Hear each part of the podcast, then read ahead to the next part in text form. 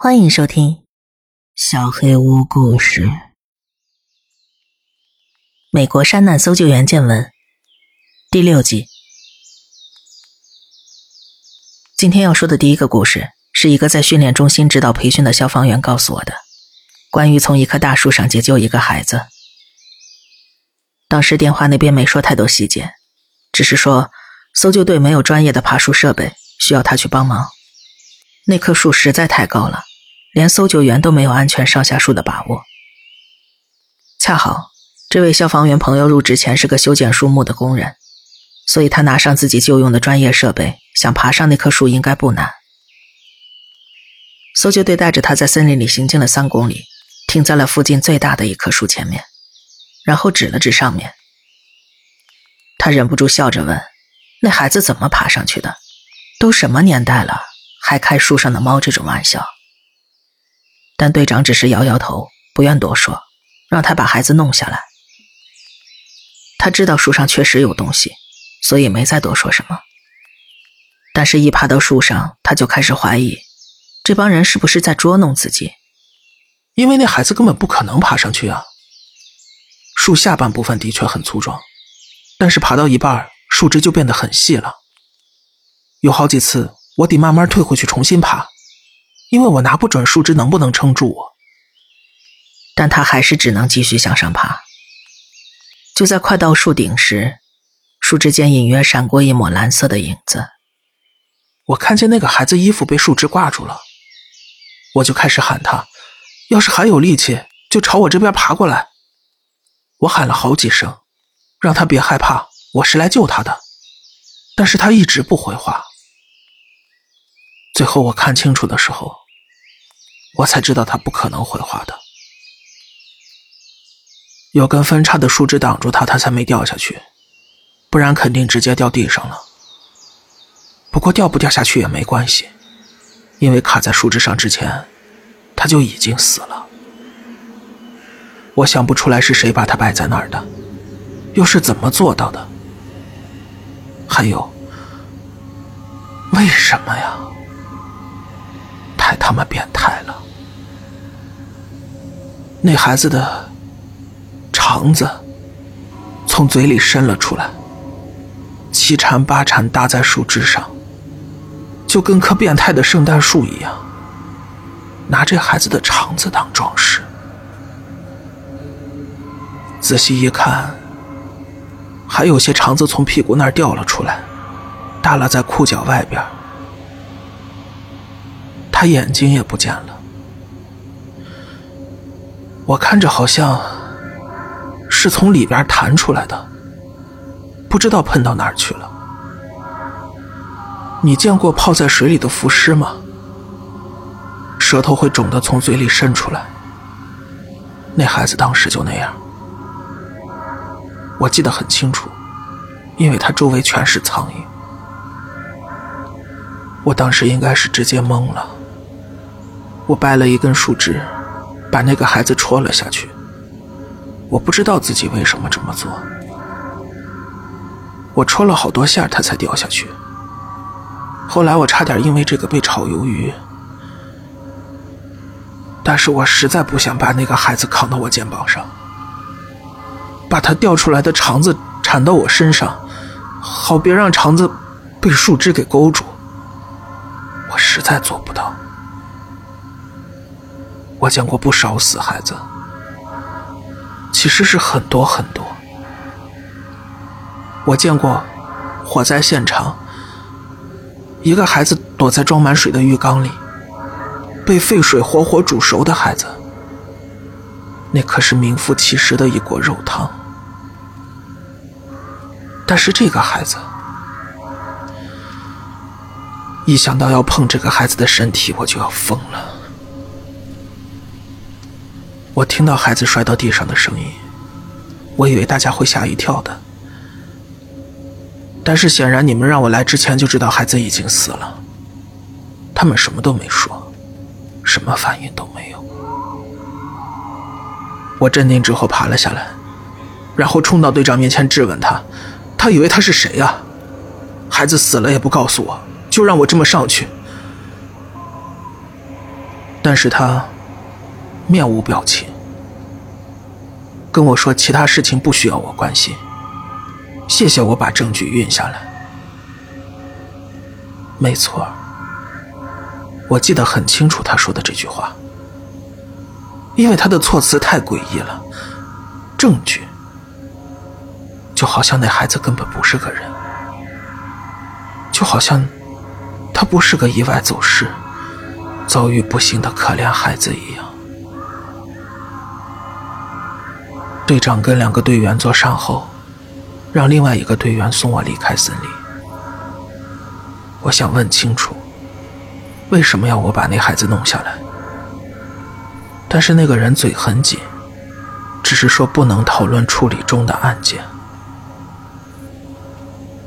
听完故事，我问他，对于孩子遭遇了什么状况，他有什么想法？他沉思了好一会儿，看他肠子那个状况，我猜是大力挤压造成的。但如果是外力挤压，皮下应该会有非常严重的大面积挫伤。但是那个孩子外表没有那种伤痕，那孩子就像是被抽了真空一样，肠子是被吸出来的，所以他才没有外伤。兄弟。我实在想不通，我绞尽脑汁也想不通。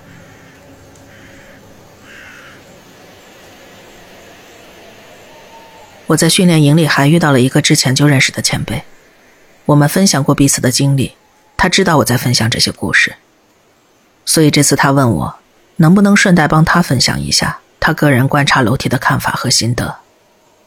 我很高兴看你把这些故事说出来了。得让大家知道这里有奇怪的东西。何况，咱们林务局的保密工作做的那么全面。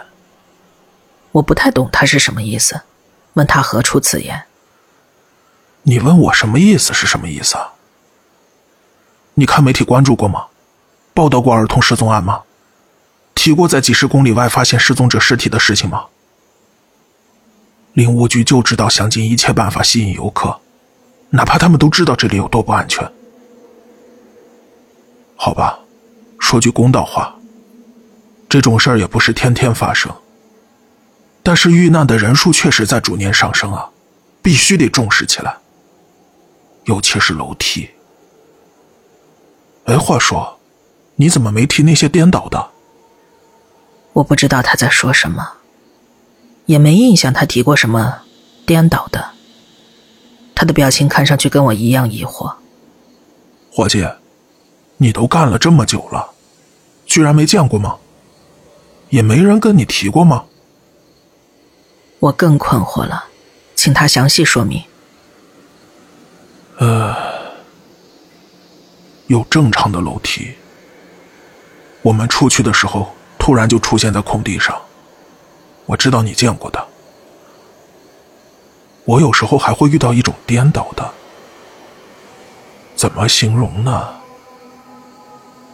就像娃娃屋里头，楼梯是可以拆卸的，你把它拆下来，上下颠倒，放到树林里，把楼梯顶插到土里。我也不是经常看到这种上下颠倒的，但是看着实在太奇怪了。你见过龙卷风过境之后吗？房子被搅碎了，但是烟囱和围墙之类的还留在那儿。那种颠倒的楼梯，比普通的可怕多了。我很难当没看见。我不是个容易害怕的人，就跟大多数同行伙伴一样。但是他现在说的东西，一直盘旋在我的脑海，困扰着我。后来他还提到了那个没有脸的人，他很兴奋地告诉我，自己也遇到过类似的东西。几年前我参加过一个演习，我在帐篷里睡觉的时候，突然听到外头有东西走动。你也知道规定，露营的时候不能在外边闲晃。我就想起来看看是哪个笨蛋起夜的时候迷路了。你还记得几年前有个人差点摔下悬崖吗？我怕他掉下去。我走到营地边上问是谁，招呼他营地在这边。但是那个人头也不回的一直往树林里走，我就只好跟在他后边。我知道自己这么做很笨，不过我本来就半睡半醒的，我心里就想着，这个笨蛋可别受伤了呀。我就跟着他一直走，也不知道走了多久，他停在一条小河前边，借着河水反光，隐隐约约看着就是个普通男人，但是他的脸被什么包住了，好像他也在看我。我就问他还好吗？需不需要我帮忙？他就歪着脑袋，好像听不懂我说什么。好在我习惯随身带着刀子，那把刀刀柄上有个迷你手电，我就打开小手电，照向他的胸前。借着这点光，我看到他呼吸很沉，很慢。我就怀疑，他是不是在梦游啊？我就慢慢走了过去，问他感觉怎么样，然后把手电筒往上照了一点这一照不要紧，我赶紧收住了脚。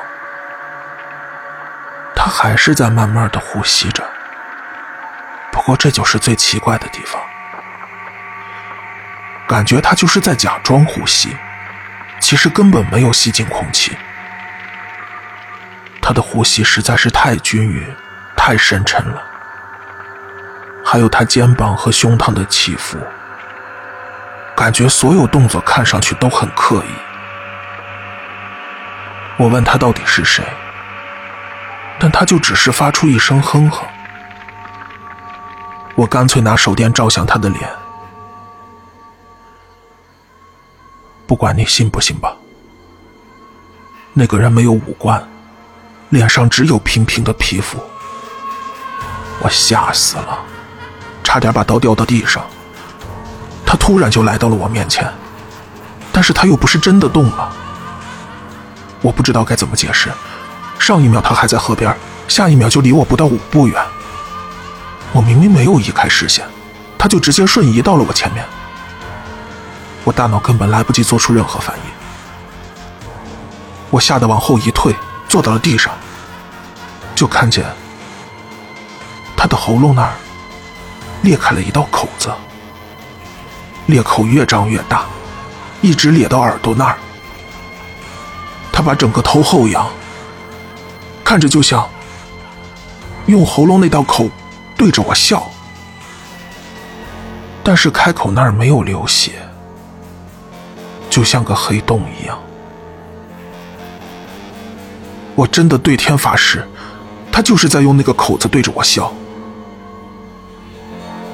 我赶紧跳起来，连滚带爬跑回了营地。我也不知道他有没有跟着我，但是感觉他就在我后边。我回头看也没看见人影，但就是感觉他在。直到跑回营地，我才稍微松了口气。篝火还没灭，我看着其他同事帐篷里有隐约的光。慢慢冷静了下来。后来我就在篝火边等着，看他到底有没有跟回来。但是等了几个小时也没什么动静，我就回帐篷了。我知道这听上去太离奇了，就跟我编的似的。我也不管你信不信，我发誓。这件事情确确实实发生在我身上。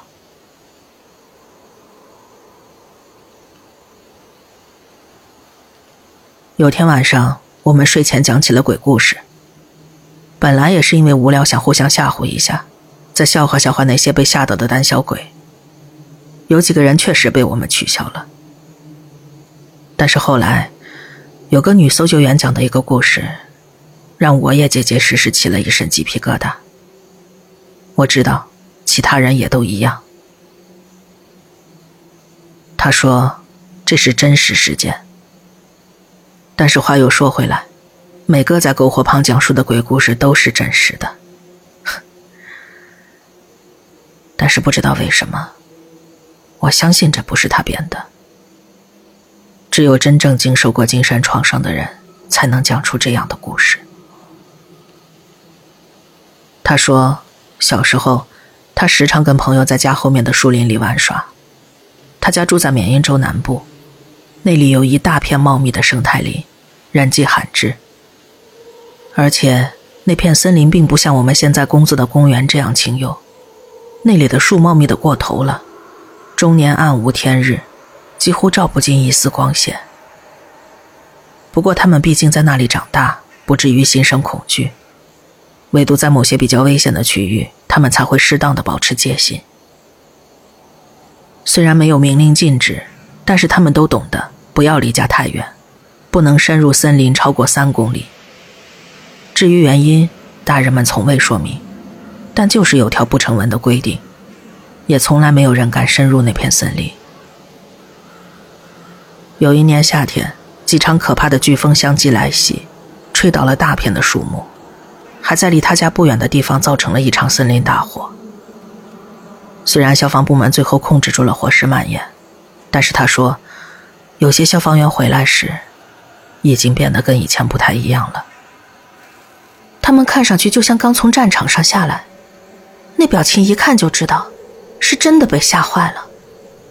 他们全都目光呆滞。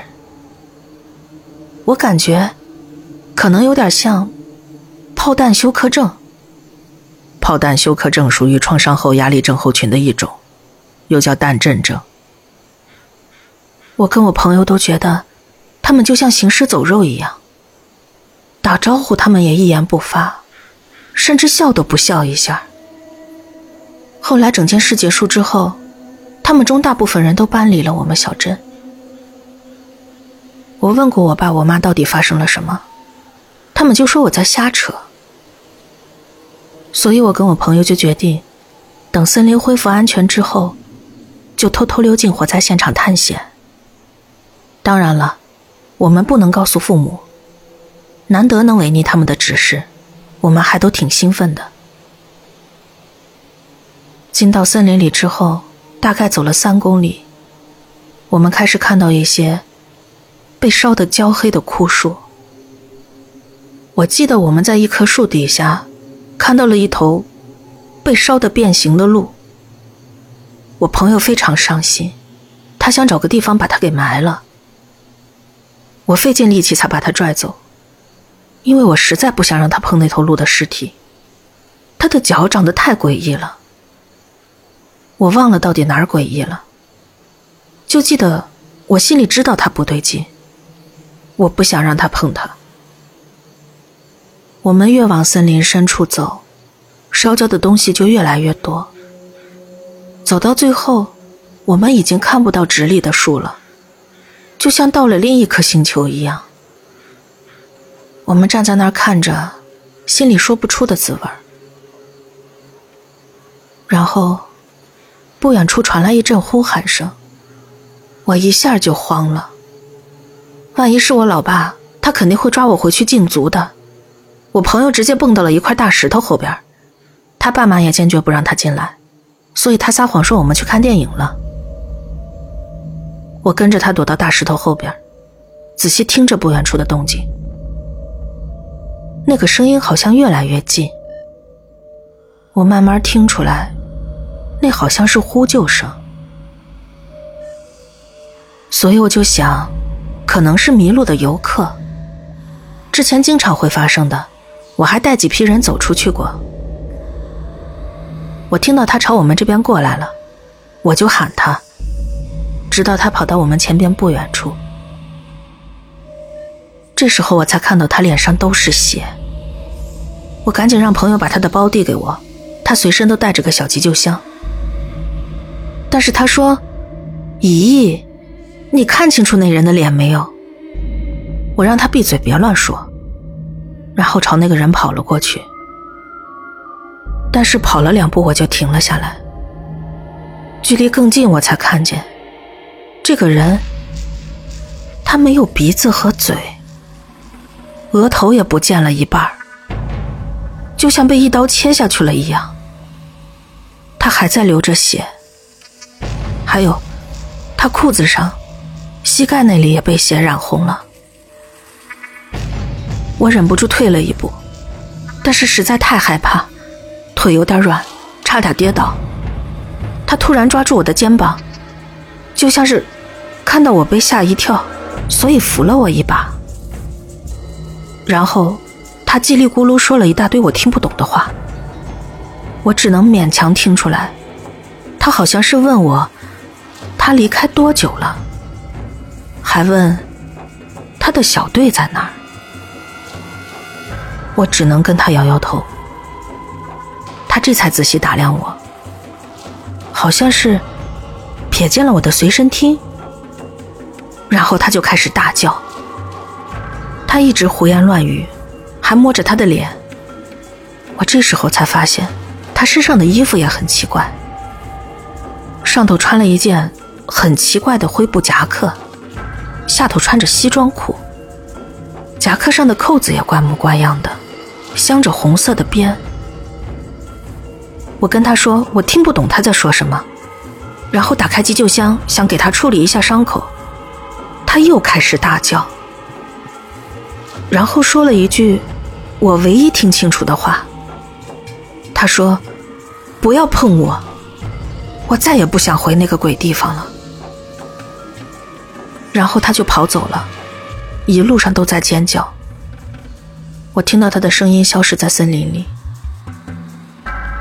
我转身回去，发现我朋友在哭。不过我没理他，转身就往家走。路上他一直在问我，发生了什么？那是什么人？但是我一句话都没说。终于到了家，我跟他说，以后我再也不想跟他去树林里玩了。我们一直是很好的朋友，但是我们从来不讨论那天那个人，永远都不会。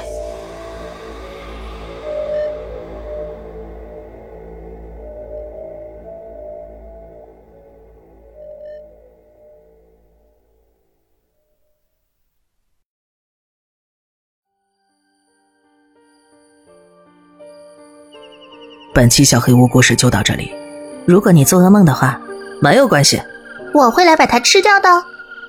我是小黑屋的墨，那我们梦里再见了。